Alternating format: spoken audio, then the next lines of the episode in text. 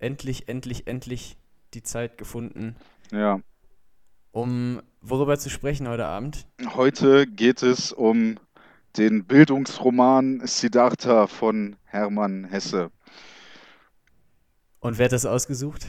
Ich, ich finde, dass es ein wunderschönes Buch ist. Äh, in meinem Klappentext steht, es ist bessere Medizin als die Bibel. Jo, äh, da das ist das Henry. Miller-Zitat, ne? Genau, genau. Hast du dieselbe Ausgabe? Ja, ich habe auch die Surkamp-Ausgabe. Ah, okay.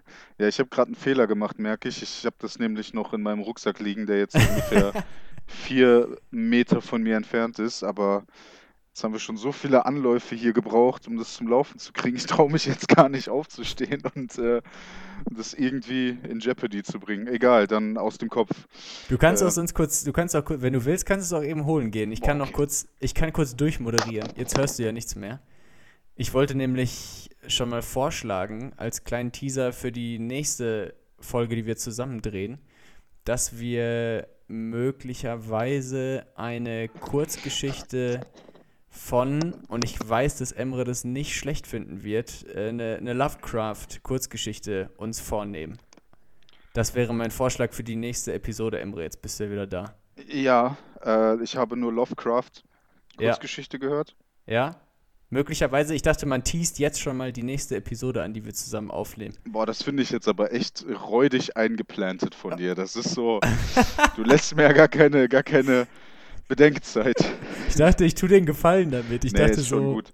okay. Wobei, ich glaube, meiner zarten, zarten Psyche würde Lovecraft jetzt, äh, den Rest geben. ja. Okay. Aber ey, können- so einen einen Cthulhu-Kult anbeten, gibt Why not? Schlimmeres, ne? Ja. Ähm, ich habe dir übrigens vorhin ein gutes Meme geschickt bei, Okay. ähm, bei Insta. Musst du nachher mal angucken. Aber Ich da kann jetzt kein Instagram anderer dran teilnehmen. Ich, Dein äh, Ernst? Ja, ja. Also die Okay. App. Ach, dann gehst du mal über den Browser? Ja, ab und zu. Ich versuche nämlich meinen äh, Social Media Konsum drastisch zu reduzieren. Es funktioniert nicht, Alter. Ich habe Instagram gelöscht, ich habe Facebook gelöscht. Jetzt hänge ich die ganze Zeit auf Reddit rum. Die ganze Zeit. Ich gucke mir jeden Tag dieselben zehn Posts an, bis was Neues kommt. Und Classic. ja, Ja, Das naja. klappt nie. Egal, komm, wir steigen mal direkt ein. Lustigerweise, ich habe ich hab einen guten Aufhänger. Nämlich habe ich heute ähm, längere Zeit mit einem äh, Kumpel telefoniert und wir haben, er, er hat, nicht ich, er hat mehr oder weniger aus äh, Siddhartha gequotet.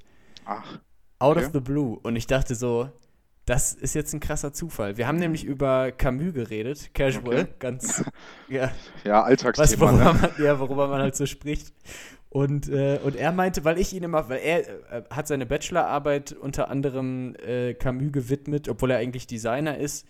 Okay. Und also Designer mit, mit, ähm, mit einem philosophischen Einschlag. Mhm. Und er meint halt, Camus war für ihn persönlich so eine richtige Offenbarung. Okay. Und ich habe mich da auch schon mal vorsichtig rangetraut, aber da nie so wirklich den Zugang zu gefunden. Und ich bin dann natürlich total äh, interessiert, wenn jemand sagt, das hat ihm wahnsinnig viel gegeben und ihn persönlich geprägt. Und dann will man natürlich wissen, ja, was war es denn? Und dann Ja. kommt halt so eine, so eine, ähm, ja, so eine äh, frustrierende Antwort. Das könne er mir nicht erklären, sondern das müsste man erleben. Und ich Ja. so, ah. Ja, top. Ja.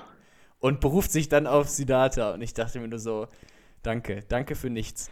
Geil. Ja, genau die Worte habe ich gerade im Zug auch nochmal gelesen. Ich habe nämlich jetzt gerade erst die letzten zehn Seiten noch, noch mal aufgeholt. Aber ja, das, äh, nochmal aufgeholt. fällt mir auch immer wieder auf, wenn ich dann versuche, meine Lebensweisheiten weiterzugeben. Ich klinge wie ein verrückter. Äh, Scheiße, jetzt habe ich das Wort vergessen. Egal. Funktioniert auf jeden Hätt, Fall nicht so wollte ich gut. gerade sagen, du hättest auch den Satz damit beenden können. Du klingst Ja. wie ein Verrückter.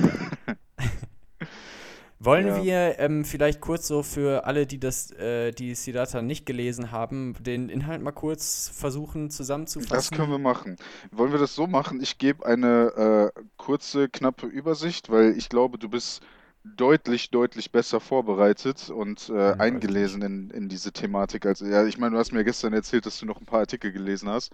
So, und ich habe gerade die letzten fünf Seiten gelesen. Also. Okay, ja, mach Äh, einfach mal. Ich habe mir das, okay. ich hatte, Äh, ich habe mir das auch so mit Bleistift hier in, in das Buch geschrieben, obwohl das Buch gar Ja. nicht mir gehört. Äh, und dann kann ich das so Boah, abgleichen parallel. Mhm. Okay. Äh, ja, Siddhartha von Hermann Hesse. Ich weiß gar nicht, wann das äh, veröffentlicht wurde. Ich glaube, irgendwann im letzten Jahrhundert.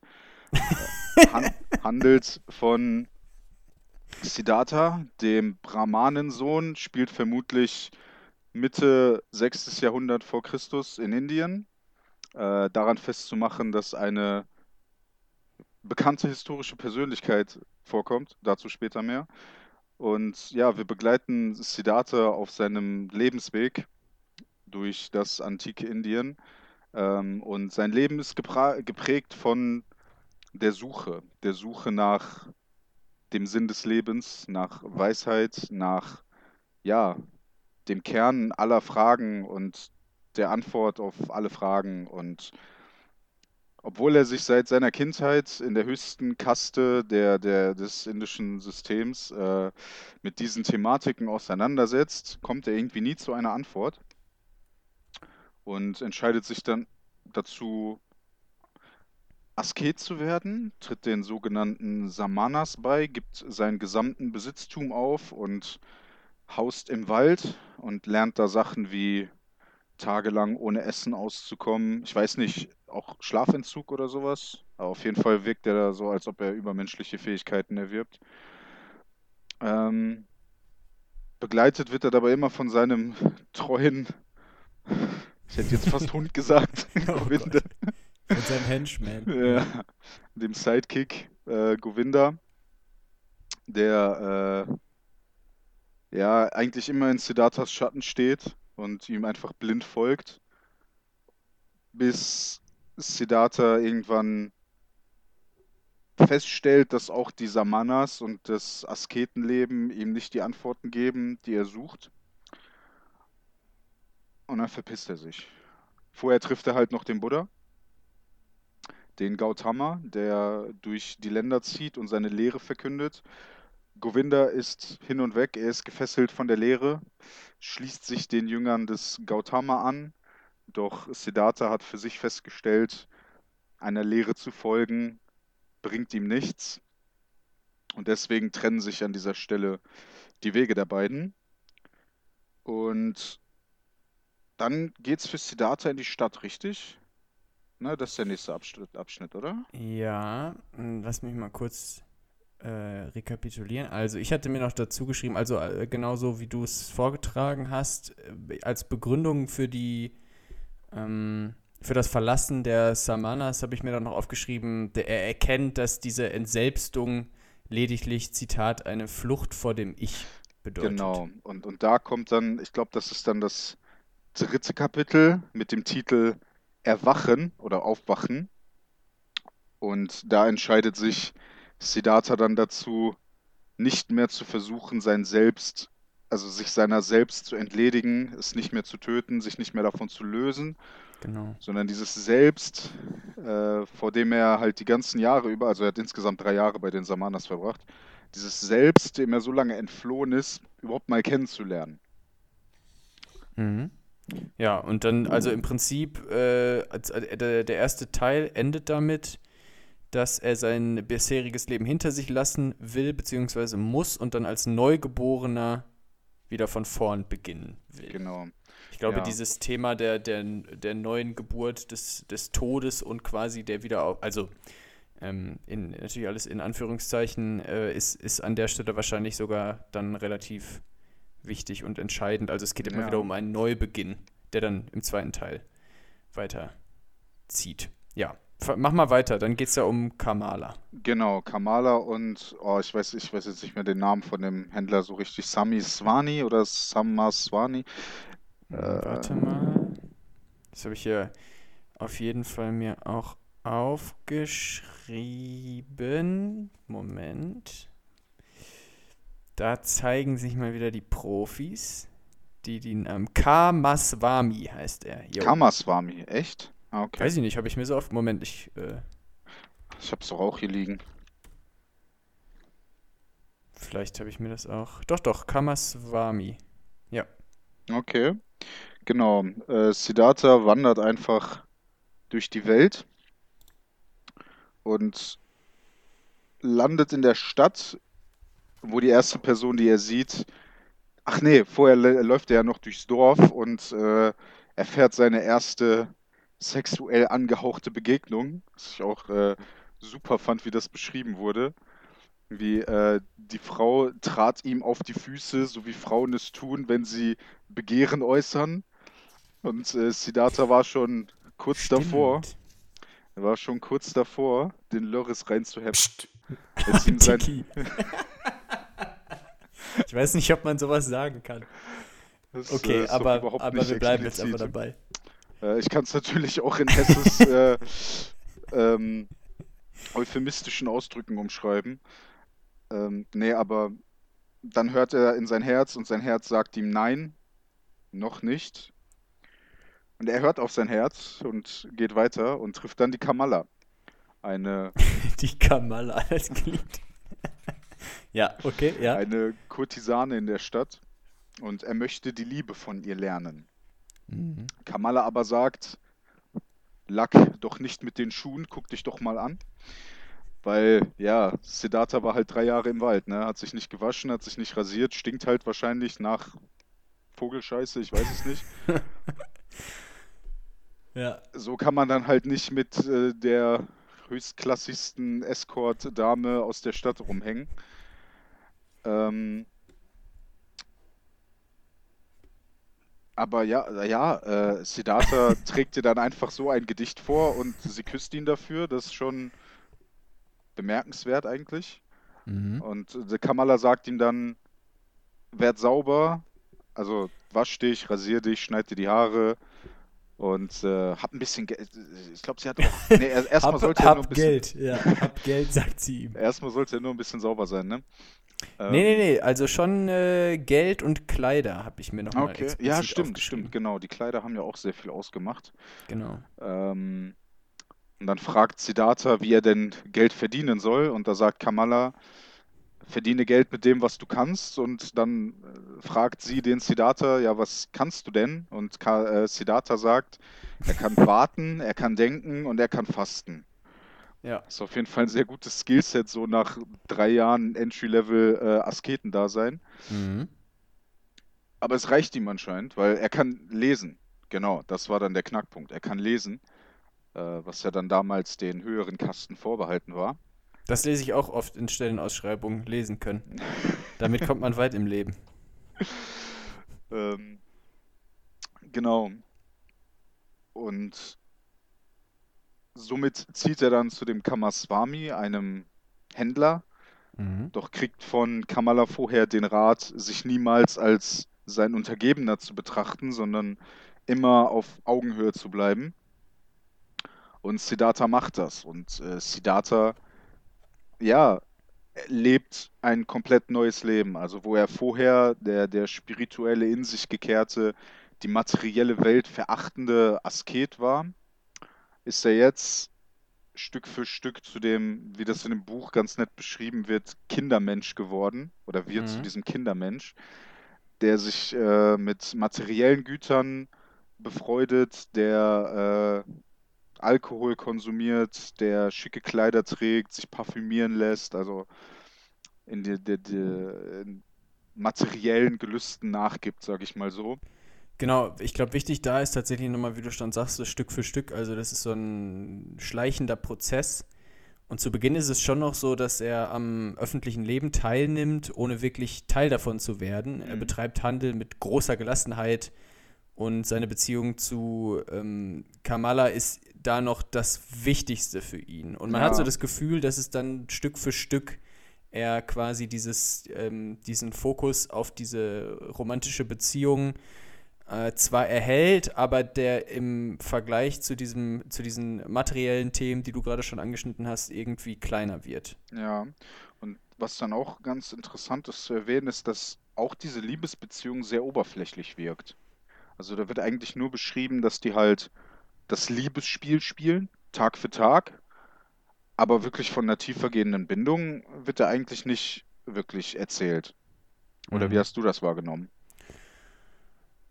Ja, das ist eine gute Frage. Also das stimmt schon. Es ist größtenteils das Körperliche. Ich hätte so das Gefühl gehabt, dass aber das Körperliche in dem Kontext immer so als das Vollendete dargestellt wird. Also dass sozusagen die zwischenmenschliche Beziehung zwischen ähm, Geschlechtspartnern sozusagen im, im Liebesspiel gipfelt. Das wäre vielleicht auch so ein bisschen diese, ja, zumindest westliche Vorstellung, Ja. äh, die, der man da irgendwie Rechnung tragen würde. Das könnte halt auch aus Siddharthas Sicht so die Vollendung sein. Der ja halt auch dadurch, dass der in der materiellen Welt quasi nur an der Oberfläche kratzt, also wie du schon sagtest, nur, also nicht gefühlsmäßig investiert äh, an seinem Kaufmanngeschäft teilnimmt und generell irgendwie so auch, auch selber sehr oft schreibt, dass er sich so ein bisschen außen vor, so ein bisschen abseits der Menge fühlt. Mm, dass er dadurch, dass er also er, er weiß ja gar nicht, wie er tiefer gehen kann. So, er weiß ja gar nicht, äh, wie er emotionale Bindung zu irgendwas auf, aufbauen kann. Weil es, er kann es nicht zu, zu seinem Job, er kann es nicht zu seinem Umfeld. Ergo würde ich sagen, kann er es auch nicht zu Kamala, auch wenn er es vielleicht wollen würde. Mhm. Ja, also was, was, was du jetzt nochmal äh, richtigerweise irgendwie herausstellst, ist, dass so generell das Zwischenmenschliche eigentlich in dem ganzen, in dem ganzen Roman relativ kurz kommt. Also findest du? Ich überlege gerade, ja, es ist doch eigentlich nie so die Rede davon, dass die diese, ähm, diese Selbstwerdung, die er irgendwie sucht, vielleicht ist es auch der falsche Begriff, kann man später noch drüber streiten, sich möglicherweise auch dadurch erreichen oder erzielen lässt, dass man in einer gewissen Beziehung zu anderen Menschen steht. Oder es ist doch irgendwie immer sein eigenes Thema. Govinda zum Beispiel stößt er, ich weiß, er stößt ihn nicht von sich, aber er ist zumindest auch nicht traurig darüber, dass Govinda dann beim Gotama bleibt und er weiterzieht. Also. Ja. Und auch Kamala ist für ihn gefühlt so ein bisschen, also ich will nicht sagen Mittel zum Zweck, aber sie ist so ein, sie ist so ähm, ein eine äh, Lehrerin. Er ja, so- und so irgendwie auch so ein. Step on the way. Also sie Ja. ist so eine, so ist so eine Stufe seiner persönlichen Entwicklung, aber es ist irgendwie immer seine persönliche Entwicklung, um die es am Ende geht. Mhm. Mhm. Ja. Wobei ich fast sagen, ja, gut, wenn du das so ausdrückst, ich hätte jetzt halt dagegen argumentiert, dass ja dann letztendlich die zwei Beziehungen am Ende zu seiner Erleuchtung führen. So, jetzt nehmen wir schon das Ende vorweg. Äh, wir, haben uns ja jetzt schon mittendrin verloren, ohne eine komplette Synopsis abzugeben. Ja, sonst, sonst ähm, so hold that thought und, Mhm. und lass uns doch erstmal die ähm, Genau. Zusammenfassung noch. Das ist jetzt auch nicht mehr so furchtbar viel. Ja. Also wenn man jetzt nur die. Sonst mach doch damit erstmal weiter und wir und dann greifen wir das gleich nochmal auf. Was so die wir, hatten- wir, also der, wir halten jetzt sozusagen im Kopf dieses Thema ähm, zwischenmenschliche genau, Beziehungen generell. Ja. Ähm, genau, wo waren wir denn? Kamala und Kamaswami, ne? Genau. Und Siddharthas Entwicklung hin zum Kindermenschen. Ähm, er verbringt dann eine sehr, sehr lange Zeit in dieser Stadt, also ich glaube ungefähr 20 Jahre.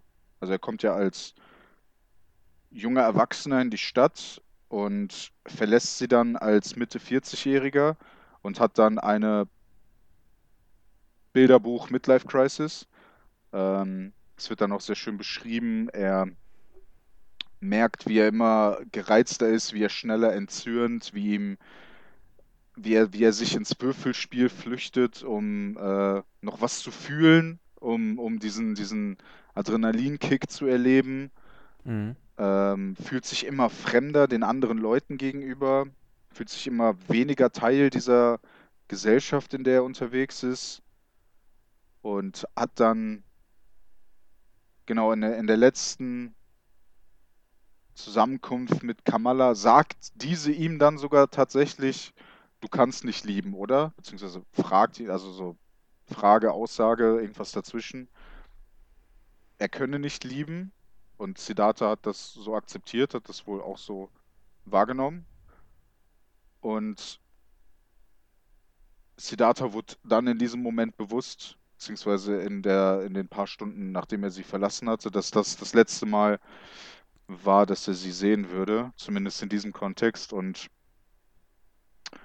hat halt so die Nase voll von diesem Leben, dass er einfach gegangen ist. Er hat einfach alles hinter sich, also er war halt mittlerweile ein reicher Kaufmann äh, hatte die nicen Kleider, hatte das neueste Parfüm, äh, alles Mögliche, den freshesten Haircut, hat er alles hinter sich gelassen, weil er einfach so von Ekel, Scham und Schuld, glaube ich auch, äh, auf jeden Fall All Things Negative so gefüllt war, dass er es nicht mehr ertragen konnte, ist dann an einem Fluss gelandet und hatte sich schon zum Suizid entschieden, als dann die tatsächliche Wiedergeburt kam. Als, als er dann Mhm. kurz davor war, sich in den Fluss zu schmeißen, hat er dann das alles erfüllende Om gehört und wusste, that's not the way. Ja. Also er begreift in dem Moment, dass er, dass dieses falsch Leb das falsche Leben sozusagen Teil seiner, seines Entwicklungsprozesses zur nächsten Stufe hin war. Wobei, was ich da, wenn wir so drüber sprechen, eigentlich überraschend finde, ist, dass, ähm, dass so diese Stufen der, ähm, seines Erkenntnisprozesses oder seines, ja, seines Werdens äh, irgendwie relativ überraschend aufeinander folgen, weil ich finde eigentlich so, am, ich sag mal, der, die erste Phase ist ja im Prinzip diese Suche nach der religiösen Erfüllung. Mhm. Ähm, da habe ich auch ein bisschen was zu gelesen, das würde ich später nochmal aufgreifen. Und dann, ähm, dann kommt sozusagen die, diese, die, dann kommt so dieses Verlangen mit Kamala und dann kommt irgendwie so dieses, der, der, der, ähm, die Suche nach Macht und nach weltlichem Besitz und irgendwie äh, überrascht mich diese Abfolge, weil man irgendwie gedacht hätte, so, dass, dass vielleicht dieses, das Weltliche das Erste wäre, dann eher das Verlangen und dann hätte ich quasi diese religiöse Suche vermutet und dann sozusagen den vierten Teil, der im Grunde dann gleich folgt. Ja, ich würde sagen, das hängt auf, also das hängt mit den Umständen seiner Erziehung und seiner Kindheit zusammen, weil er ja eben in diese Brahman-Kaste geboren wurde. Mhm. Und äh, die Brahmanen waren ja sowas wie Priester, wenn ich das so richtig in Erinnerung habe. Mhm. Und ihm wird ja von klein auf die Lehre eingetrichtert und ja, natürlich, also wenn, wenn das halt alles ist, was dir deine Umgebung so in den Kopf setzt, wenn das der Weg ist, der dir aufgezeigt wird, dann gehst du den halt bis, äh, bis du merkst, okay, das ist es jetzt erstmal nicht mehr. Aber dann muss ich persönlich sagen, also jetzt nach dem dritten, nach dieser dritten Episode, wenn man das so einteilen will, finde ich, reconsidert man auch so ein bisschen den Eindruck, den man am Anfang von ihm hatte. Weil ich finde, er wird am Anfang ja schon beschrieben als äh, gewissermaßen als Autorität, würde ich jetzt einfach mal so ähm, Mhm. in den Raum werfen. Ähm, einfach aufgrund dessen, dass er dieser Kaste angehört, dass er ja irgendwie innerhalb dieser Kaste von seinen Mitmenschen schon als besonderer Mensch wahrgenommen wird und eine sehr privilegierte Existenz fristet.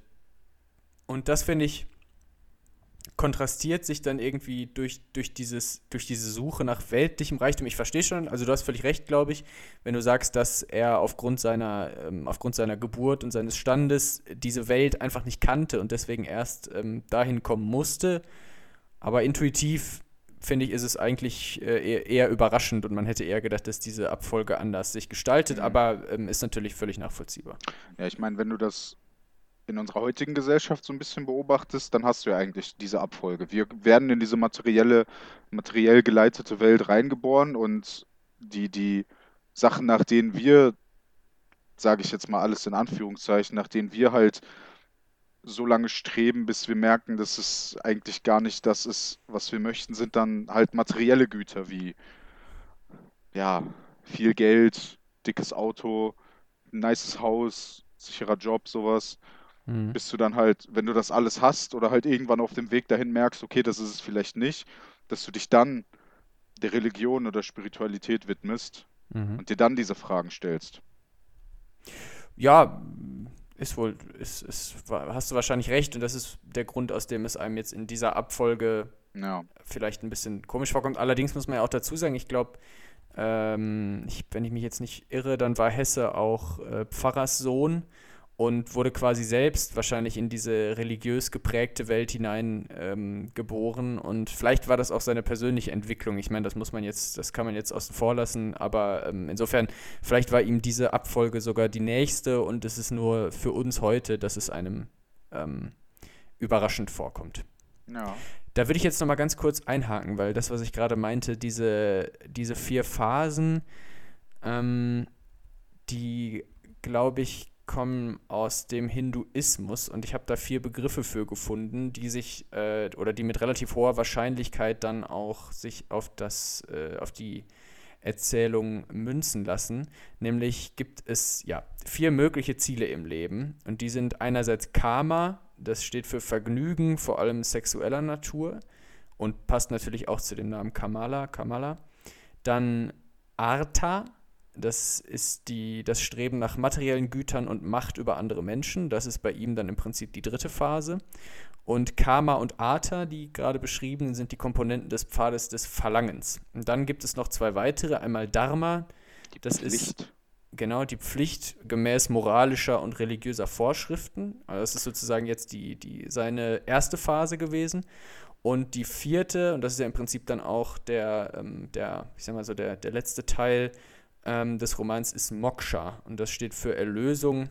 Ist das höchste der vier Ziele, weil Moksha zum Nirvana führt, dem Zustand, den man, so habe ich gelesen, nicht beschreiben kann mit Worten. Convenient. Äh, ich habe tatsächlich letztens noch eine, Stu eine psychologische Studie gelesen, in der Leute befragt wurden, die vermeintlich Erleuchtung erreicht haben und wie sie das beschreiben. Das war ganz interessant, kann ich mal verlinken. Ich habe die jetzt nicht mehr genau ähm, so ganz auf dem Schirm, aber es waren so Sachen wie viel mehr Gedanken, äh, viel weniger Gedanken um die eigene Person und einfach so ein Gefühl von alles ist so, wie es sein soll und jeder Moment passt irgendwie. So, man macht sich keine wirklichen Sorgen mehr. Man geht einfach mit dem Fluss des Lebens und der Welt. Aber es ist wohl auch in manchen Fällen ein temporärer Zustand. Das fand ich dann auch wiederum ganz interessant. Das ist ja eigentlich so diese Wunschvorstellung. Man erreicht diesen Punkt einmal und dann hm, lebt man ein sorgenfreies restliches Leben, bis man dann ins Nirvana kommt. Aber anscheinend muss man doch schon einiges tun, um diesen Zustand aufrechtzuerhalten. Äh, Das halte ich auch auf jeden Fall für, für sehr unwahrscheinlich. Das, das ist auch so ein, vielleicht einer der Kritikpunkte, die man an der Erzählung üben könnte, wenn man das möchte, dass diese Abfolge der verschiedenen Phasen dann mit äh, jeweils sozusagen dem Tod und der Wiedergeburt am Ende ähm, suggeriert, dass man diese Phasen einmal durchläuft, sie sozusagen und dann transzendiert. Und ich glaube, das ist eine Vorstellung, die sehr irreführend ist.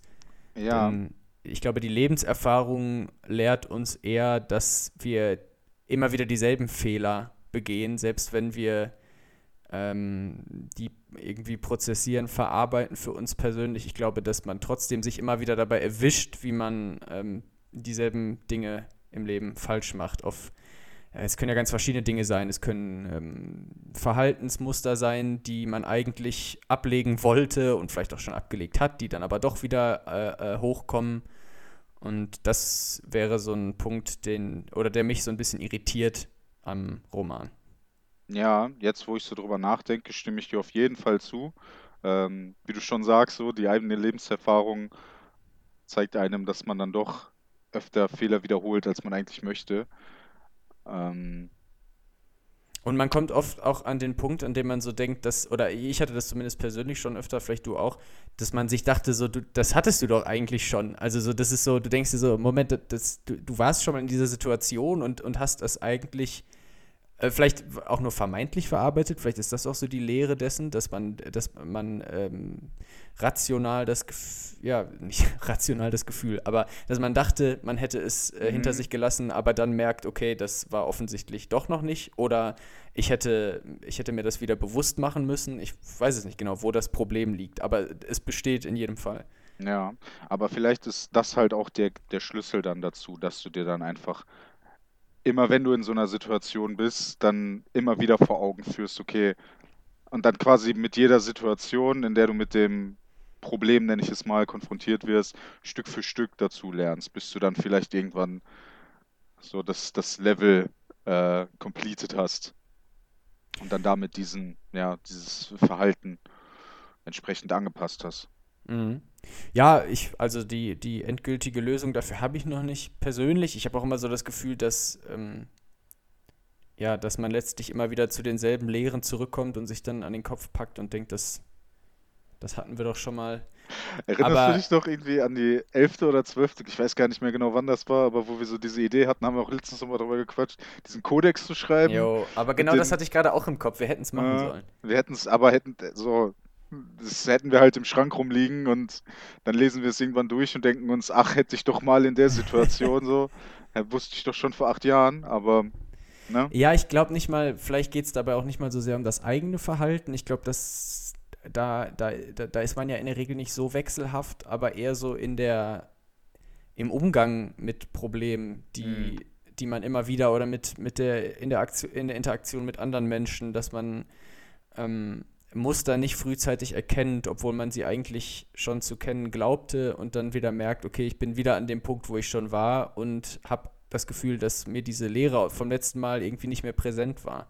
Ja, Deswegen weiß ich nicht, was, ob, ob uns das jetzt geholfen hätte, wenn man sozusagen so ein, so ein Nachschlagewerk hätte, dann müsste man ja theoretisch regelmäßig wieder da reinschauen und sich Ja. denken und sich vor Augen führen, so, okay, das fall da nicht mehr drauf rein oder reagier beim nächsten Mal so und so. Und wenn es dann irgendwie, vielleicht spielt Zeit da auch eine gewisse Rolle, vielleicht sind es auch unbewusste Dinge, die, ähm, die da eine Rolle spielen. Schwierig, schwierig. ja. Aber ich glaube, wenn du, wenn du halt immer wieder diese Situation und auch immer wieder diesen Gedanken hast, von wegen, das hatte ich doch schon mal, gibt dir das auch nochmal mehr Raum zur Reflexion, wenn du dann gucken kannst, okay, ich hatte das doch schon mal, warum hat das diesmal nicht gegriffen, warum konnte ich mich da jetzt nicht so besinnen, wie ich es doch schon mal getan habe? Und vielleicht Mhm. entdeckst du dann eine andere Komponente, die dir vorher unbewusst war, die du dann bewusst machst. Und beim nächsten Mal wiederum kannst du dann die zwei Komponenten identifizieren und Ja, vielleicht also- besser reagieren.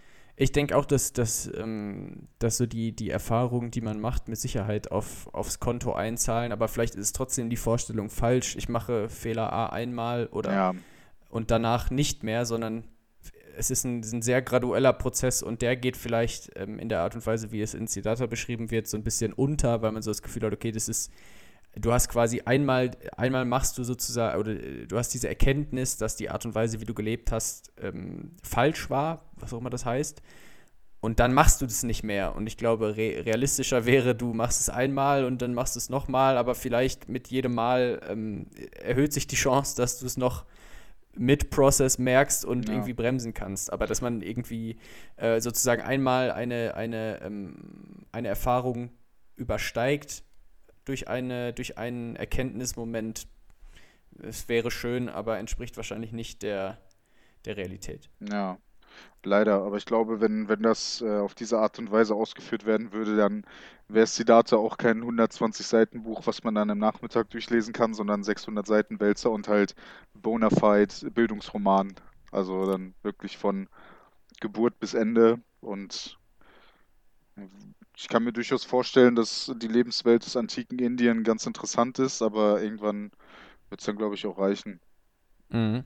Ja, mh, aber was, also ich beschäftige mich momentan, ist mir aufgefallen, eigentlich fast nur mit Bildungsromanen, komischerweise. Oder vielleicht liegt es auch daran, dass man fast jeden Roman als Bildungsroman lesen kann. Es kann auch sein. Auf jeden Fall ähm, habe ich jetzt so verschiedene Beispiele im Kopf, bei denen es äh, ganz anders läuft. Also bei denen die Erkenntnis viel harter erkämpft wird, wobei ich das jetzt gar nicht irgendwie äh, ich meine, äh, Siddhartha steht ja einmal auch kurz vorm Selbstmord, wobei der auch relativ unvermittelt kommt, finde ich. Also es ist so, ähm, er, er lebt 20, vor allem diese Zeitlichkeiten im Roman sind auch anstrengend. Mhm. Also er lebt dann 20 Jahre, wobei ich sagen muss, ich fand es jetzt spannend, dass du das noch wusstest, das hätte ich nicht mehr abrufen können, es, weil die Zeit verschwimmt da für mich total. Also gut, er war 20 Jahre unter den Menschen und dann hat er diese Erkenntnis, dass das irgendwie nicht das richtige Leben ist und zack, dann überlegt, dann ist er, steht er kurz vorm Selbstmord, aber dann hat er diese, diesen, ähm, diesen Erwachung, äh, oder wie, ja, fällt da so ein bisschen das Vokab äh, Vokabular für, aber dann hat er dieses Erwachen und bemerkt, ja, nee, das, äh, ähm, das musste jetzt sein, das war sozusagen der Step on the way, der mich jetzt zur nächsten Stufe führt. Und ähm, die meisten oder, oder einige Bildungsromane g- gehen in eine ganz andere Richtung. Also bei denen wird sozusagen dieser, dieser innere Konflikt noch intensiver dargestellt und, ähm, und wird zumindest so ähm, offen beschrieben, dass ich das meistens als Leser in beide Richtungen lesen kann. Also ich kann es lesen als ähm, Individuation gelingt, so Selbstwerdung gelingt, oder ich kann es lesen als schlägt fehl und ähm, und gelingt nicht. Und bei Siddhartha ist es, ähm, ist es ja relativ eindeutig, würde ich behaupten, dass, diese, dass dieser Prozess gelingt. Er steht kurz vorm Selbstmord, bremst sich. Das wird aber auch nicht besonders ähm, reich, reichhaltig beschrieben, also so sein, sein Innenleben.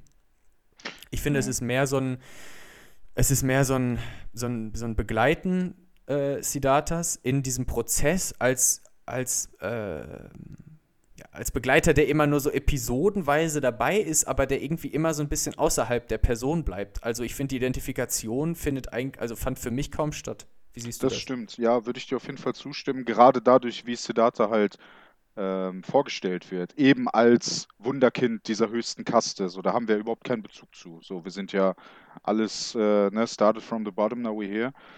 Ähm, das kennen wir ja so in dem Sinne nicht. Und ich weiß nicht, also ich würde dir auf jeden Fall zustimmen, dass, dass man immer so das Gefühl hat, man betrachtet ihn eigentlich von außen, weil es wird dann ab und zu so ein bisschen was zu seinem Innenleben gesagt, aber das sind dann eigentlich nur so Gefühlsschlagworte. So, okay, da erlebt er positive Sachen, die Welt ist schön, alles ist bunt. Da erlebt er nicht so schöne Sachen, er hat Schmerzen, äh, er empfindet Ekel, alles ist schlecht. Ähm, das wird dann halt so ein bisschen ausgeführt, aber im Großen und Ganzen bleibt Siddhartha dann doch eher fremd. Bis zum Ende hin, würde ich sagen, aber ich glaube, das ist dann auch nicht dem Siddhartha geschuldet, dass man sich dann näher daran tasten kann, sondern eher dem Vasudeva, mhm. den wir jetzt noch gar nicht erwähnt haben. Ja, willst du das nochmal kurz voranstellen? Ja, ja, jetzt sind wir schon fast über eine halbe Stunde hier drin und haben immer noch nicht äh, die Zusammenfassung beendet.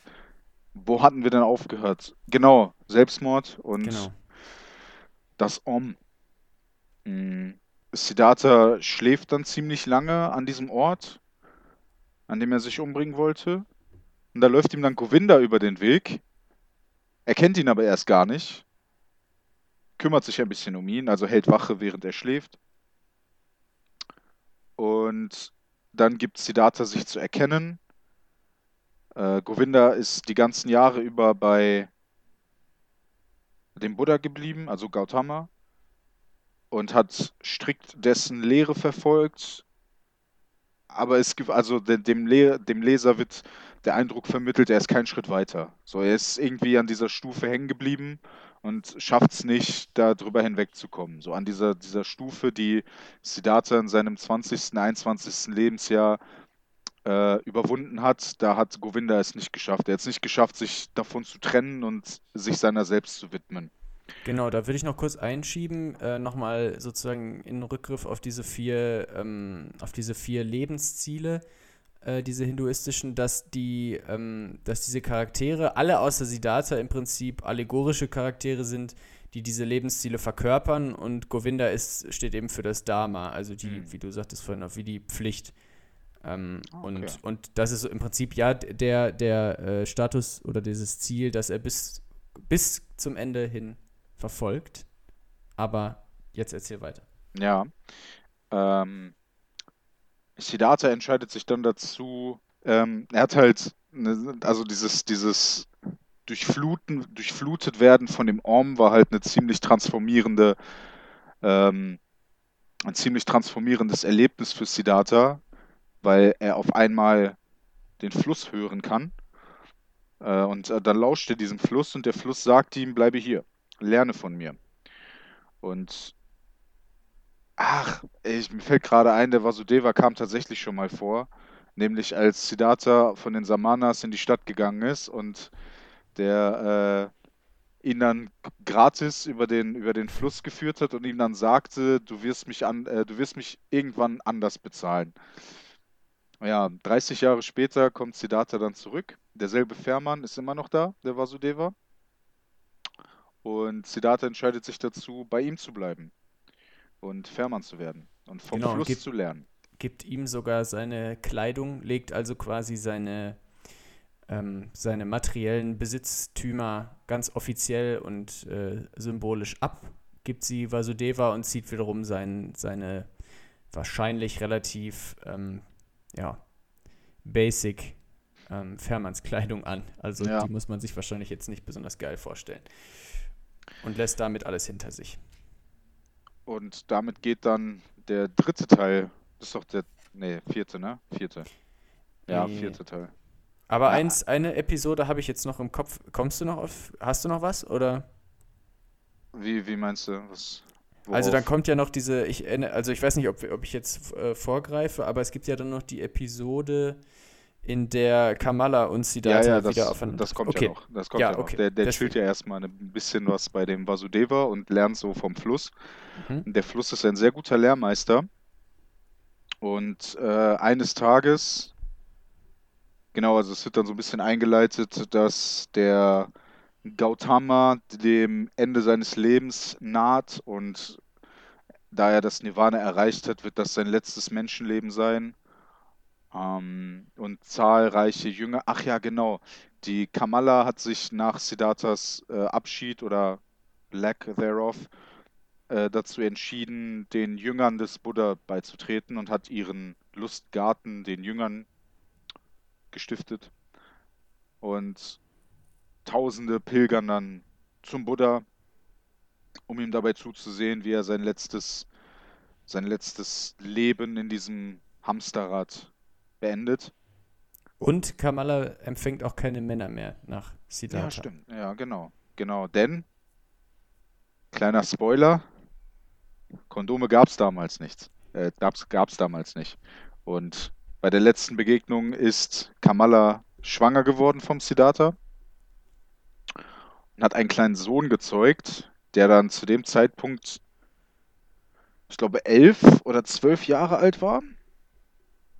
I müsste, müsste zeitlich, glaube ich, so passen. Also Mitte 40 ist der Siddhartha abgedüst und der Junge war auf jeden Fall schon halbwegs eigenständig, also nicht eigenständig, aber er hatte so einen eigenen Willen, den er durchsetzen wollte.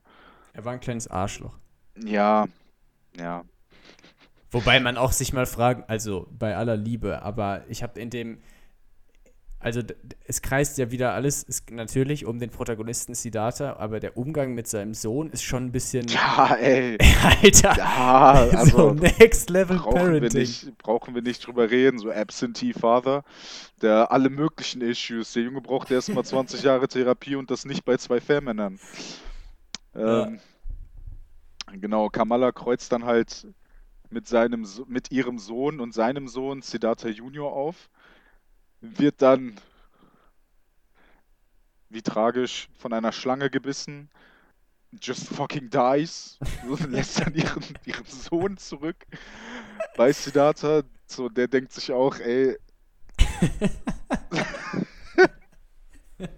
Also Siddhartha aus Sicht des Sohns wäre auch nochmal eine richtig geile Story. ja, ne? Ey, Ja. writing back so, der Sohn macht jetzt Krawall, weil das ist ja einfach nur richtig scheiße. Vor allem stell dir mal vor, dann irgendwann wird, äh, weil man muss ja sagen, zum Ende des Romans ist Siddhartha dann ja so der, der accomplished, ähm, Ja. weise, weise, alte indische Mann und, und der Sohn ist halt einfach so, der, der hat halt einfach verloren. Der ist Ja. halt der absolute Loser dieses Buches. Und es gibt auch keinen Film. Also Hauptsache, Ja. Siddhartha äh, irgendwie ähm, kommt zu seiner äh, äh, kommt zu seinem Moksha, äh, zum Nirvana. Was mit dem Sohn ist, ist im Zweifel irgendwie scheißegal.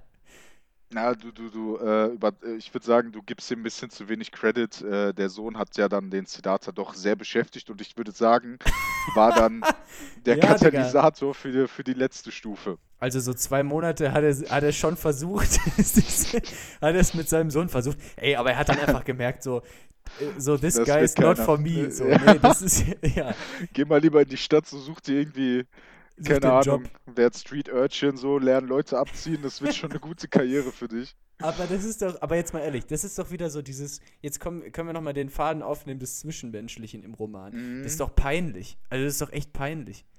Ja, ja, ja, in der Hinsicht schon. Aber ich weiß gerade nicht, also wie man das- das retten kann. Es wird ja irgendwie überschattet dann von diesem, oder für, es wird versucht, das damit zu überschatten, von wegen, ähm, dass du dich halt letztendlich dann doch von allem trennen musst, egal wie sehr du es liebst.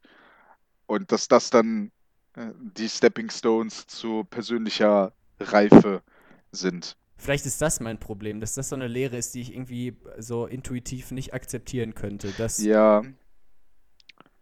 Ähm, ich habe dich das letzten Montag schon gefragt, ne, aber hast du Avatar, The Last Airbender geguckt? ja, ja, habe ich. Da geht es ja auch in dieser Folge mit dem Guru, einer meiner Lieblingsfolgen, äh, ist er ja auch dann dabei, das neunte Chakra nach zwei Tagen ähm, zu entschlüsseln. Und da geht es ja auch darum, dass er alle menschlichen Bindungen, insbesondere die zu Katara, auflösen soll, damit er diesen Avatar-Zustand, diesen, diesen Ah, Zustand stimmt. der Stimmt, kosmischen Macht stimmt. erreichen soll. Und er wehrt sich halt dagegen, weil gerade Mhm. da kriegt er dann die Vision, Katara ist gefangen im Erdkönigreich und äh, läuft nicht so gut. Und dann sagt er, nein, ich, ich möchte das nicht. Diese Bindung zu Katara ist mir wichtiger als die absolute Macht, die ich erreiche, wenn ich mich von ihr trenne. Ja, das ist Und doch, das ist dann- das ist relatable. Siddhartha, Genau. der, der einfach auf seinen Sohn scheißt, ist nicht so Ja. relatable. Ja.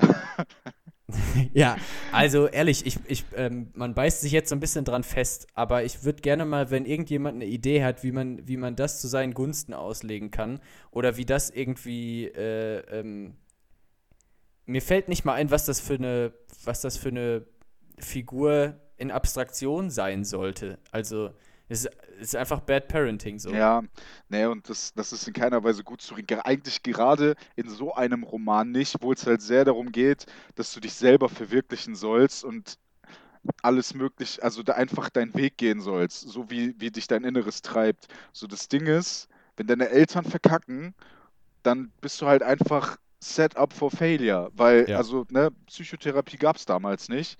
Der Typ, der hat Issues. So, ich, ich denke mal, seine Mutter war jetzt nicht unbedingt die emotional available, most available Dame. Ähm, Vater ist überhaupt nicht anwesend. So, der Typ, der weiß doch selber nicht, wer er ist. So, der hat, er hat keine Bezugsperson. Also ich unterstelle jetzt Kamala einfach mal, dass sie emotionally unavailable war, weil, äh, ich weiß nicht, vielleicht tue ich ihr auch Unrecht, aber auf jeden Fall braucht ein Kind eine Vaterfigur. Und die ist halt nicht gegeben. So, und da passiert halt all sorts of Shenan- Shenanigans, wenn das nicht gegeben ist. Und das kann halt auch massive, massive Beeinträchtigungen mit sich führen. Ja, ich glaube, wichtig nochmal zu unterstreichen, Vaterfigur, nicht Vater. Ich glaube, bevor, Ja. bevor du hier Ja. irgendwie Schelte bekommst. Aber ich habe gerade nochmal auf das Cover geguckt und wie zufrieden äh, ähm, die Figur, die darauf abgebildet ist, äh, äh, grinst. Und das macht mich jetzt richtig aggressiv. Ach so, bei dir nicht. Bei mir, bei mir, ich weiß nicht, siehst du es noch? Ach, ja, Und ja. das macht mich gerade ein bisschen aggressiv, weil es ist so, Das Motto so, abandon your children and all is good. Ey, Hauptsache bei dir läuft. Also, ja, aber das, ich, also, das ist, das steht irgendwie so ein bisschen für so eine Egoismuskultur, die, Mhm. ähm, die ich irgendwie sehr, sehr unangenehm und wenn man sich des, dieses modernen Begriffs bedienen möchte, toxisch finde. So, dieses, ich, ich suche meine persönliche ähm, Erfüllung und, und gehe dabei über Leichen. Also, ich Ja. hätte immer das Gefühl, dass, dass, äh, dass ein, was auch, Digga, was auch immer, ein erfülltes Leben immer irgendwie so eine intersubjektive Komponente hat. Also, wenn ich nicht in, in, in ähm, Resonanzbeziehungen zu anderen Menschen trete, dann, dann, dann glaube ich nicht, und das ist an dem Punkt wahrscheinlich echt einfach Glaube, ähm, dass das zu einem erfüllten Leben führen kann. Also, dich allein auf der Welt zu wähnen, ist für mich keine denkbare Mhm. ähm, Lebensweise. Ja, ich kann ver verstehen, wo das herkommt, aber ich glaube, dass es da noch andere Empfindungsweisen gibt. Ja, Nämlich, offensichtlich. dass du da dann, also dass du dein Selbst quasi, das, dass du dann quasi in Beziehung zu- mit dir selbst stehst, weißt du, dass du das so weit ausprägst, so weit entwickelst, dass du mit dir selbst einfach alleine sein kannst und in dem Sinne und dich dann in die Welt geben kannst und irgendwo dann doch offen für Beziehungen sein kannst, aber nicht krampfhaft an denen festhältst und nicht festhalten musst. Macht das Sinn? Noch nicht so Ja, ganz, ne? d doch, doch. Also, Ja, aber, aber dass das dann nichts davon hat, dass du dich irgendwie abkapselst von anderen, sondern dass du halt einfach auf einer anderen Ebene offen bist. wobei das jetzt nicht wirklich das ist, was ich bei Siddhartha, also was ich in Siddhartha hineinlese. So, da ist für mich, für mich, das ist auch so ein bisschen das, was ich glaube, was mich daran abstößt, dass ich so das Gefühl habe, das ist ein, ein Prozess, den Siddhartha durchgeht, bei dem andere Menschen im Prinzip, wie wir vorhin schon angerissen, nur so äh, Sprossen auf einer Leiter sind. Menschen, die ihm irgendwie begegnen, aber zu denen er keine wirklich große Bindung aufbaut. Und um Ja. jetzt sozusagen das Ende nochmal vorwegzunehmen, also ähm, äh, sozusagen in der, in der Auseinandersetzung mit dem Fluss, also mit dem Fluss als Lehrer, erreicht ähm, ähm, Siddhartha dann die Erleuchtung und in der abschließenden Szene ähm, trifft er wieder auf Govinda. Und Der ihn Govinda, wieder nicht erkennt. Den er, ja, genau. Also Govinda ist halt richtig lost. Govinda küsst dann aber Siddhartha auf die Stirn und ähm, so zumindest habe ich das jetzt gelesen, äh, ist dann auch erleuchtet.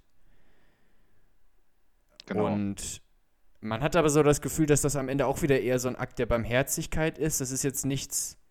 Also, auch da hat man wieder wenig zu greifen im Text, finde ich. Das ist wieder so. Man wird wieder so vor vollendete Tatsachen gestellt. Aber ich habe an keinem Punkt das Gefühl, dass, Siddha dass Siddhartha wirklich irgendwie in, ähm, in, in offene und ernsthafte, ernstzunehmende Beziehungen zu anderen Menschen tritt, die nicht nur auf seine persönlichen Ziele hin abgefragt werden. Ja, wobei ich sagen würde, so die Beziehung zu dem Vasudeva kommt dem am nächsten. Weil das scheint echt einfach so, so eine Wechselwirkung zu sein. So die beiden sind halt irgendwie füreinander da. Auch wenn da, ja, wobei, auch da wirkt der Vasudeva eigentlich eher wie so eine Mentorfigur für den Siddhartha und Und es gibt ja auch keinen Konflikt, muss man auch dazu sagen. Also ich meine, zu diesem, zu dieser Art von zwischenmenschlicher Beziehung gehört ja auch der Konflikt ähm, als integraler Bestandteil und auch der gerade mit Vasudeva findet ja nie statt. ja, Das ist dafür ja mit wie so, dass er- Sohn und der verpisst sich einfach. Ja, das ist so, der Sohn verpisst sich halt, ja, so kein Thema, soll er sich verpissen. Vasudeva ist ja dann auch so, ey, dein Sohn, so, das schmeckt mir hier alles nicht. Ähm, der, der soll mal gehen. Und, und Siddhartha meditiert dann zwei Tage darüber. Und dann Ja. denkt er sich auch so, ja, ja, der hat schon recht, der Junge soll sich jetzt mal verpissen. Ja, so. und der geht allein in die große Stadt, das wird schon gut gehen. ja Mit Good- 10 good oder was auch. Ja. Aber, aber Oh. Govinda kriegt noch einen Bussi so, beziehungsweise Ja, der kriegt ab. noch die Erleuchtung so hinterhergeschmissen. Ja, So, so komm, Bruder, du warst 20 Jahre auf dem falschen Weg, hast es nicht gecheckt, aber hier Trostpreis. Ja, und sein Sohn, der, der ist wahrscheinlich schon dreimal verreckt in der großen Ja. Stadt, in Delhi oder so. Ach Mann. Ja, ich, also, Siddhartha 2 Electric Boogaloo, die Geschichte des Sohnes. Geil. ich, das ist wieder so, das ist so ein bisschen wie diese, ähm, wie Jane Eyre und, und White Star Guess or See, wo dann im Prinzip so die, äh, die, die im Prinzip absolut unterdrückte Figur ähm, nochmal die, Ehre- der, also sozusagen eine Backstory bekommt. Mhm. Ähm, da bei Jane Eyre ist es ja die, diese Frau, die, also, ähm, die im Dachboden eingesperrt ist. Äh, Also die Jane Eyre ist von Virginia Woolf, oder? Nee, das ist Nicht. Jane. Äh, Quatsch, äh, Charlotte Bronte. Okay, ne, dann. Oder ist es Charlotte? Nee, ich glaube, es ist nicht Charlotte. Moment. Bevor wir jetzt hier richtigen Bullshit spreaden. Jamie, pull that up. Also auf jeden Fall eine Bronte-Sister. Okay. Doch, Charlotte, sorry, ist doch Mhm, Charlotte. Aber ich okay. hatte jetzt ein bisschen Schiss, dass man hier Scheiße erzählt. Nee. Und, äh, und ähm, dann bekommt eben der, der Charakter, der halt im, im Roman von Charlotte Bronte völlig untergeht, kriegt dann im Prinzip nochmal so eine, so eine Origin-Story, die so das ganze Verhalten irgendwie ähm, greifbarer macht und, und, äh, und die Person zu einer Identifikationsfigur werden lässt, die sie halt vorher nicht ist, weil vorher hat sie auch im Prinzip einfach keine Stimme. Ja. Und der Sohn, der hat halt auch keine Stimme. Der wird uns so als Arschlochsohn präsentiert, der irgendwie nachvollziehbarerweise keinen Bock auf diese komische Vater-Vater-Konstellation hat. und, und dann irgendwie, und dann einfach, also, Oh, ist das, das subtile wirklich- Kritik? Ist das äh, subtiler, subtile Homophobie? Nee, ach, überhaupt nicht. Also, ähm, das, nein, nein, aber äh, es ging mir jetzt nur um diesen, um diesen Punkt, dass der Sohn einfach sehr, sehr, sehr kurz kommt in einem Roman, in dem Mhm. es um persönliche Erfüllung und Erleuchtung geht. Und das ist ganz interessant zu betrachten, wie dann der Sohn auf der anderen Seite des Spektrums startet, wie er dann in diese materielle Welt reinkommt und dann mit den spirituellen Großvätern, nenne ich es mal, weil, ne, äh, so gar keinen, gar keinen Bezug zu hat. So, die sind voll langweilig und die machen, die geben überhaupt kein Kontra. Das wird ja dann auch einmal kurz thematisiert. Ich glaube, der Sohn kriegt dann sogar kurz einen Point-of-View-Abschnitt oder, oder äh, beschimpft dann den, den Siddhartha irgendwie von wegen, äh, immer wenn ich was falsch mache, dann, dann verspottest du mich mit deinem Lächeln und mit deiner Barmherzigkeit. Und mir wäre es viel lieber, wenn du mich schlägst und quälst und sowas. Und ja, der arme Junge, ne? Ist Hermann Hesse nicht auch von zu Hause weggelaufen? Oder? Ich weiß es nicht. Ich habe mich noch gar nicht mit dem Leben dieses Herren auseinandergesetzt. Ja, auf jeden Fall hatte der eine sehr schwere Kindheit, Okay. Hermann Hesse. Das, das, Mhm. Und ich meine, er wäre zu einem, Ab- zu einem, ja, wobei ich will jetzt auch nichts Falsches sagen. Auf jeden Fall ähm, hat, vielleicht be- verarbeitet er darin irgendwie seine eigene Kindheit, weil er wahrscheinlich auch ein, oder möglicherweise, wenn sein Vater ähm, Pfarrer war, eine Mhm. emotional distanzierte Beziehung hatte. Weil es ist ja, ich stelle mir das unfassbar schwierig vor, wenn ein Mensch keine Oberfläche, keine Reibung bietet, so, an dem alles abprallt, weil er irgendwie zu dein, dich transcendet und auf der Ebene, auf der du jetzt fronten willst, überhaupt nicht so. Jo, das ist schon Next Level Disrespect, Alter. Ja, es ist so, Bruder, so auf der Ebene brauchen wir uns gar nicht Da zu war ich vor unterhalten. 20 Jahren so. Ja, ach komm, get on my level, so, ganz ehrlich. Ist halt für einen Sohn vielleicht ein bisschen anstrengend. Ja, Ich hätte nicht gedacht, dass wir uns an dem Sohn jetzt so aufreiben, aber ich finde es ganz spannend. Der Sohn Ja. ist echt, ähm, naja, war ja dann halt auch eine, eine Schlüsselfigur, so wie Vasudeva und ja. Ja, hat also halt. willst du noch mal kurz, ich, weil, ähm, äh, ich habe auch noch ein bisschen was äh, Psychoanalytisches gelesen, Mhm. wobei ich sagen muss, das fand ich jetzt gar nicht so brutal ähm, interessant, weil Hermann Hesse hat auf jeden Fall auch Kontakt zu, äh, zu Carl Gustav Jung. Mhm. Er war nämlich befreundet und in Mhm. Therapie äh, mit beziehungsweise bei Josef Bernhard Lang, einem Psychoanalytiker. Der hat unfassbar viele Therapiestunden mit dem gemacht. Das Okay. äh, hat mich schock also nicht schockiert, sondern es hat mich überrascht. Mhm. Ja nicht, ja. Aber das überrascht mich nicht, dass du das jetzt sagst, dass er mit Jung zu verbinden ist, weil äh, was ich noch anmerken wollte, äh, ich finde, Siddhartha passt gut, wenn man das in Kombination mit Steppenwolf liest. Weil ich finde, Steppenwolf gibt dann so mehr Einblick in das Innenleben und die Gedankenwelt dieses Charakters, weil, also, hast du auch gelesen, oder? ja, ist aber schon länger her. Okay. Harry irgendwas, ne? Ah, Ich weiß es gar nicht mehr, aber auf Nice. jeden Fall, da geht es ja darum, äh, dieser, dieser Charakter, der halt auch mega depressiv durch sein Leben taumelt und quasi die Hälfte seiner Persönlichkeit hasst und dann einmal mies am Trippen so dieses geheime Theater entdeckt und Oh da wird ihm dann quasi die, die Fülle seiner Persönlichkeit offenbart. So. Und da wird dann, also was, was ich aus dem Buch mitgenommen habe, ist, ähm, du bist halt nicht nur der böse Teil und der gute Teil, sondern du bist, du, du bist alles. So, du hast alle möglichen Persönlichkeitsaspekte, Charakterzüge in dir vereint. Und jeder dieser, dieser Persönlichkeiten, nenne ich es jetzt mal, um jetzt nicht irgendwie Multiple Personality Disorder mäßig zu klingen, aber halt, ne, so, so kleine Personen in dir drin, in deinem Selbst. So jeder braucht halt irgendwie so ein bisschen Freiraum, um sich entwickeln und entfalten zu können, was ja dann auch irgendwie in diesen Lebensphasen des Siddhartha reinpasst, meiner Meinung nach. Wo er dann in der ersten Phase den, den spirituellen, rationalen Weisen durchlebt und dann auf der anderen Seite äh, in der zweiten Episode das Materielle dann voll auskostet, den, den Gelüsten nachgibt und dann halt sich so weiterentwickelt. Ich finde halt, oder ich würde sagen, Steppenwolf füllt die Lücken, die dir fehlen, die, was du vorhin angesprochen hast, dass so dieser Siddhartha nicht greifbar wird oder schwer zu greifen ist, wird durch das, was in Steppenwolf geschrieben wird, so ein bisschen greifbarer. So. Ja, dann können wir können auch gerne von Lovecraft äh, wieder abweichen und uns äh, in der nächsten gemeinsamen Episode dem Steppenwolf Ah, widmen. das und wäre doch ein Träumchen, oder? Finde ich voll okay. Ich finde, wir müssen Hermann Hesse noch eine Chance geben. Nachdem er es mit dem Sohn hart verkackt hat, hat, er, hat er noch eine Chance verdient. Ja. Also lass uns das so machen. Das ist doch schön. Ich bin, okay. mal, ich bin echt gespannt, wieso dir, ähm, ob es ein Feedback zu der Folge gibt, beziehungsweise wie das ausfällt, weil ich gar nicht einschätzen kann, ähm, ob man, ob man da so, ob man uns jetzt folgen kann, ob das irgendwie interessant ist, wie wir das besprochen mhm. haben, oder ob das eher eine, eine Vier-Augen-Diskussion war.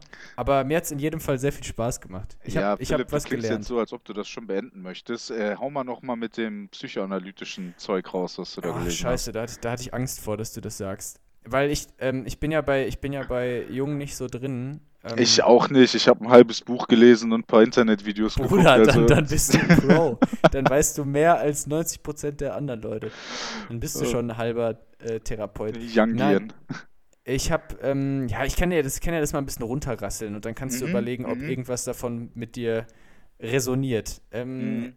So, was haben wir hier? Individuations ich sehe, du hast dieses Wort aufgegriffen, nachdem du es letzte Woche gelernt hast. Oh, oh, oh, das, das musste jetzt nochmal kommen. Ja. Du, danke, danke, Siddhartha. Der Individuationsprozess nach Jung beinhaltet den Vorgang, unbewusste Inhalte durch Fantasien und Träume allmählich ins Bewusstsein übergehen zu lassen. Okay, das ist jetzt Individuation, aber jetzt auch nichts Besonderes. Archetypen, die wurden nochmal aufgegriffen, Urbilder, die in symbolischen Bildern, Träumen, Mythen und Märchen erfahrbar sind. Äh, dann wurde das, die, hier diese ähm, Trias aus Schatten, Animus und Anima nochmal aufgegriffen. Und der Fluss als Symbol des Jungschen Selbst, das die Ganzheit der Psyche darstellt. Wobei ich jetzt sagen muss, äh, da konnte ich jetzt nicht so mega viel mit anfangen, weil das Jungsche Konzept des Selbst mir nicht wirklich geläufig ist. Ich weiß nicht, ob du ja. da. Ob ähm, ich glaube, ich würde es grob auf die Reihe bekommen oder zumindest grob äh, konzeptualisieren können, nämlich dass, wie ich gerade schon, also ich würde sagen, Steppenwolf ist so der, der Paraderoman für jungsche analytische Psychologie. Ähm, gerade wegen dieses Konzeptes des Selbst, was da halt ganz gut präsentiert wird, nämlich dass halt jeder Mensch in sich selbst alle Menschen vereint. So, was heißt das? Das, was ich vorhin gesagt habe, dieses, dass du in dir selbst alle möglichen äh, Charakterzüge inne hast, die du verkörpern kannst. Ähm, und das ist halt, dass du letztendlich zu, der, zu deinem Selbst wirst, also diese, diesen Individuationsprozess abschließt, wenn jeder dieser, dieser Persönlichkeitsfacetten seinen Platz findet wenn du den in, in dich integrierst. So, da, da kommt dann halt, also das ist, da gibt es auch, meine ich, so ein, so ein, so ein Chart, so eine ähm, ja, Visualisierung, so eine Art Hierarchie, wo du halt dein bewusstes Selbst hast, dann das ist dann auch irgendwie noch ganz komisch interwoven, aber auf jeden Fall hast du dann deinen Schatten. Äh, das sind dann halt die Persönlichkeitsaspekte, die du quasi verbannt hast, die du nicht möchtest. Angst, Scham, äh, Anhänglichkeit, Bedürfnisse, die du nicht möchtest, ähm, Dinge, die halt nicht in dein Selbst passen, die du dann quasi dahin verdrängst, die dann im Unbewussten so ihren Job machen und äh, da auch recht viel Schaden anrichten können. Und dass du das dann Stück für Stück halt ähm, ausgräbst und in dein Bewusstsein hochholst, so wie du das vorhin äh, schon gesagt hast. Und wenn du das dann durchbekommen hast, dann gehst du in die ich weiß nicht mehr genau, ob das kollektive Unterbewusstsein dann die vorletzte oder die letzte Stufe ist. Eins, also eins ist das kollektive Unterbewusstsein und eins ist dann ähm, die Archetypen bzw. Komplexe. Und das kollektive Unterbewusstsein wäre dann halt dieser Fluss, dieser, dieser, diese Zusammenkunft aller Menschen, allen Erlebens, was jemals erlebt wurde, was jemals gedacht, gefühlt, gesehen, alles wurde so, dass es halt tief, tief in deiner Psyche drin greifbar ist und wenn du tief genug gräbst, das halt auch verwirklicht werden kann. Und ich glaube, das ist dann, ja, die Erleuchtung. Ja, jetzt weißt du auch, warum ich schon abmoderieren wollte, weil ich glaube, spätestens jetzt haben wir original alle verloren. Aber es ist okay. Wir können ja mal versuchen, äh, diese ganze jungsche Psychoanalyse vielleicht für Steppenwolf nochmal fruchtbar zu machen, mhm. wenn da noch was rauszuholen ist. Wenn du sagst, da ähm, kommen wir dann doch stärker auf unsere Kosten, dann lass uns das nochmal jetzt als Vorgeschmack nehmen, ähm, mhm. um das dann vielleicht nochmal aufzugreifen. Ähm, das könnte doch ganz, ganz spannend sein. Ja, und ansonsten, keine Ahnung, mir hat es auf jeden Fall Bock gemacht. Ja, auf Mir- jeden Fall. Auf jeden Fall. Ähm, ich äh, lass uns das gerne sehr regelmäßig machen. Ja, Ich also glaube, ich komme wahrscheinlich mit dem Lesen weniger hinterher. So daran wird es wahrscheinlich letztendlich scheitern. ist egal. Aber so mindestens einmal im Monat, so kriegen wir das hin. Aber ich finde, äh, also das, zum, wir haben doch die Inhalte halbwegs gut auf die Reihe bekommen. Mhm. Ich glaube, bei unserer Deutung kann man uns packen, aber ist, ist egal. Damit müssen Ja. wir leben. Das ist immer die Gefahr der, ähm, der, der Interpretation. Ja. Okay. Ja, Gucci, dann würde ich sagen, wir bedanken uns bei den Zuhörern, die es bis hierhin geschafft haben. Den die, ganzen ähm, drei Leuten. Wollte ich gerade sagen, uns beiden wahrscheinlich im Nachhören. Und Grüße. unsere Freundinnen. ja, Alter, eh nicht. Also, naja. okay, okay, lass es uns hier beenden. Ähm, Ja. Ich drücke jetzt auf Pause und, äh, und wünsche allen einen schönen Tag, schönen Abend, wann auch immer das angehört wird. Tschüssi.